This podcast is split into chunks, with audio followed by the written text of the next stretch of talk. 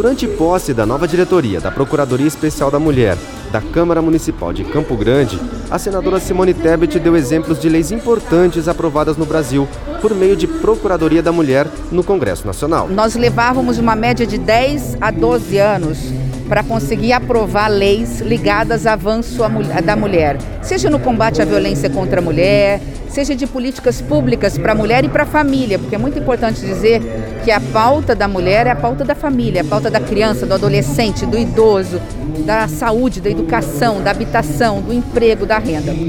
Quando a Procuradoria foi criada em 2013, eu cheguei em 2015 lá, dois anos depois.